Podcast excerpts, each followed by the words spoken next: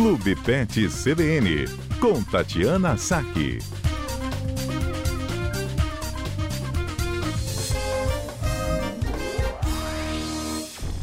Boa tarde, doutora Tatiana, tudo bem? Boa tarde, Adalberto. Boa tarde, ouvintes da CBN. Tudo bem, vocês? Tudo jóia por aqui. Doutora Tati, o tema de hoje eu sei que vai gerar identificação com muitos ouvintes, que talvez tenha aquele pet que já tá com uma idade um pouco mais avançada, chegando já nessa época que a gente fala aí. A gente diz que para os seres humanos aí é a terceira idade ou a melhor idade. E você propôs esse tema para a gente falar hoje um pouquinho que envolve a velhice dos nossos pets, não é isso? Exatamente, Adalberto. É, com a melhora, assim, com, a, a, melhora na, na, nutrição animal, no desenvolvimento da medicina veterinária, dos diagnósticos e tratamentos, nossos pets eles têm vivido cada vez mais, né? Então, hoje em dia é muito, muito comum a gente encontrar animais assim ali no limite da sua expectativa de vida, ou às vezes até superando a expectativa de vida que a gente esperaria. É, e a gente percebe que muitas vezes os tutores é, não sabem exatamente identificar os sinais da velhice ou podem achar que determinadas coisas são normais. É, é eu ouço muito essa frase no consultório: ah, achei que era assim mesmo porque ele está velhinho. Né? Então, então é importante a gente é, pontuar algumas coisas que são comuns na velhice, né? Mas que muitas vezes a gente pode intervir. É, de forma a melhorar a qualidade de vida do animal, a fazer com que ele se sinta menos deslocado, porque às vezes o animal vai ficando velhinho e acaba ficando mais quieto, dorme mais, fica mais isolado, tudo, né?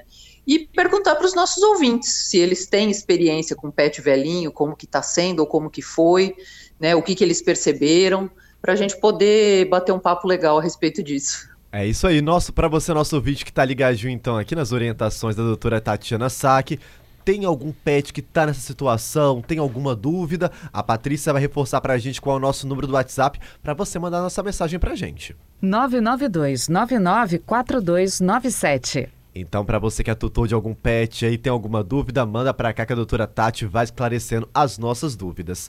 Tati, você tinha falado desses sinais que a gente tem que ficar atentos aí, enquanto tutor, de que a velhice está chegando para os nossos pets. Vamos começar a falar, então, algum desses sinais aí que você selecionou para gente? Vamos, vamos sim. É... Inclusive acontece com a gente também, né? Acho que vale para os pets e vale para a gente também. Acaba acontecendo, acaba acontecendo bastante. O que, que a gente percebe principalmente, né? A gente per acaba percebendo uma alteração nos sentidos, né? A, a, muitos animais têm uma redução da capacidade é, visual e principalmente auditiva. A gente percebe que muitos animais é, perdem bastante a audição e acabam ficando menos responsivos, é, alguns acabam até ficando mais quietos por causa disso, né? A gente tem, então, o que, que, que a gente tem que fazer, né? Se a gente percebe que o nosso animal está ali é, mais quieto, que não responde muito ao, a, a, ao, chamado, né? Está com uma dificuldade visual, a gente tem que tentar interagir mais de outras maneiras, né? Encontrar outras formas de comunicação. Então, às vezes, você precisa ir lá, tocar o animal, né? É, é, chamar ele mais de perto, ou fazer algum som mais alto e tentar estimular ele a, a, a manter essa, essa comunicação. É, com relação a, a, olfato e paladar, ele também pode ter uma redução, né, o que pode provocar uma alteração aí no apetite, às vezes o cachorro ou o gato eles acabam ficando mais seletivos para comer, ou acabam se interessando menos pelo alimento que está ali é, de costume, né? Então, às vezes a gente tem que encontrar uma, uma estratégia para fazer ele se alimentar melhor, às vezes colocar um, um patê ou um sachêzinho misturado na ração, ou um, um caldo de frango, um caldo de carne, é, ou às vezes até amornar um pouco a comida para subir um cheirinho, para que ele se sinta estimulado a se alimentar. Né? E a gente tem que ficar de olho é, na quantidade de líquido que o animal toma, porque às vezes também está ali quieto, é, evita de beber muita água, ou fica com preguiça de levantar, ou está com dor, alguma coisa assim. Então a gente tem que ofertar bastante líquido e monitorar a ingestão de água e de líquido do animal, para ele se manter hidratado. Doutora Tati, é o Zé Carlos falando, uma dúvida, experiência própria. Lá na casa dos meus pais, nosso cãozinho de estimação, vai fazer 18 anos agora no mês que vem. E, Nossa, bastante. É, e ele tá com muita dificuldade de locomoção. Ele consegue levantar, mas anda ali com um pouquinho de dificuldade. É, mas, Qual é a raça dele, Zé Carlos? Ele não tem raça definida. Ele é um vira-latinha. É um vira-latinha. É. Tá. Então, o sistema muscular e locomotor faz parte das alterações que, que, que a gente vai que a gente está conversando, né? E assim, é, existe uma degeneração articular, é, artrose em diferentes articulações que acabam causando dificuldade de locomoção. Aí o animal acaba sentindo dor, né? Ele pode às vezes mancar ou não necessariamente, mas ele sente dor mesmo que ele não manifeste. As pessoas elas subestimam a dor dos animais. Isso é muito importante do, do, do tutor ter em mente, porque eles não vão falar para você, olha, tá doendo aqui. Né, eles não vão chorar, eles não vão reclamar, a não ser que esteja doendo muito, né, que seja uma dor muito intensa. A dor crônica, ela tende muitas vezes a passar despercebida. E aí o animal acaba ficando mais quieto, né, e, e a velhice também acaba propiciando um acúmulo de gordura e perda de massa muscular, que também faz o animal ficar mais fraco e, e, e ter uma dificuldade de locomoção. Então, assim, é importante é, levá-lo no veterinário, né, fazer um diagnóstico, tentar identificar aonde dói, às vezes dói em vários lugares, não em um só, né, e hoje em dia, assim, é, existem inúmeros suplementos e inúmeras estratégias que a gente usa para reduzir a dor do animal. Né? Então, assim, medicamento de uso contínuo, é, quando o animal está em crise, faz ali um, um anti-inflamatório, um analgésico, suplementos que ajudam a controlar a dor. É, então, é muito importante que se faça esse diagnóstico e que não subestime a dor.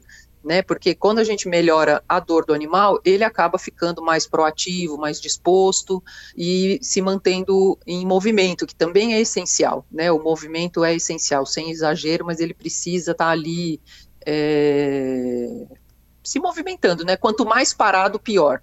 Uhum.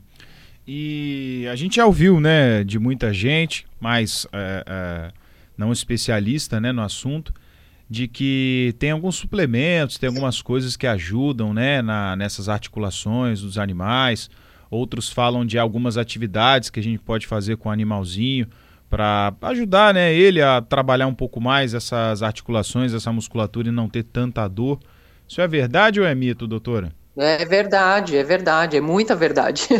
é como eu falei, a gente pode entrar com medicação de uso contínuo para dor, a gente pode, pode usar é, anti-inflamatório analgésico em, quando o animal está em crise. A gente pode usar, tem diversos suplementos e nutracêuticos que ajudam no controle da dor.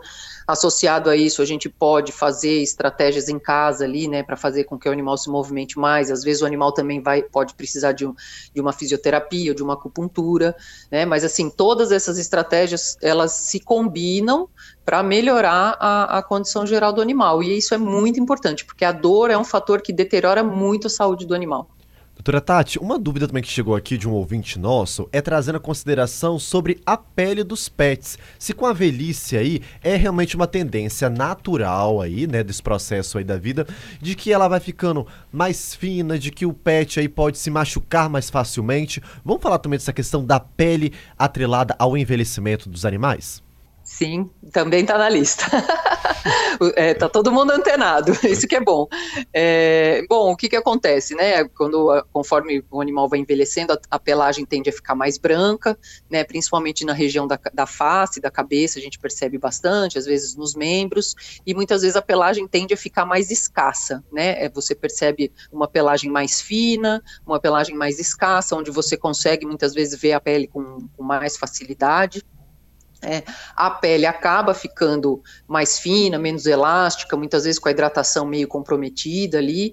Então, muitas vezes pode, pode ser necessário ali um shampoo, um shampoo especial para hidratação, é, é, cuidado dos calos. Muitas vezes os animais de idade eles acabam tendo os calos de decúbito exagerados, também podem precisar de tratamento.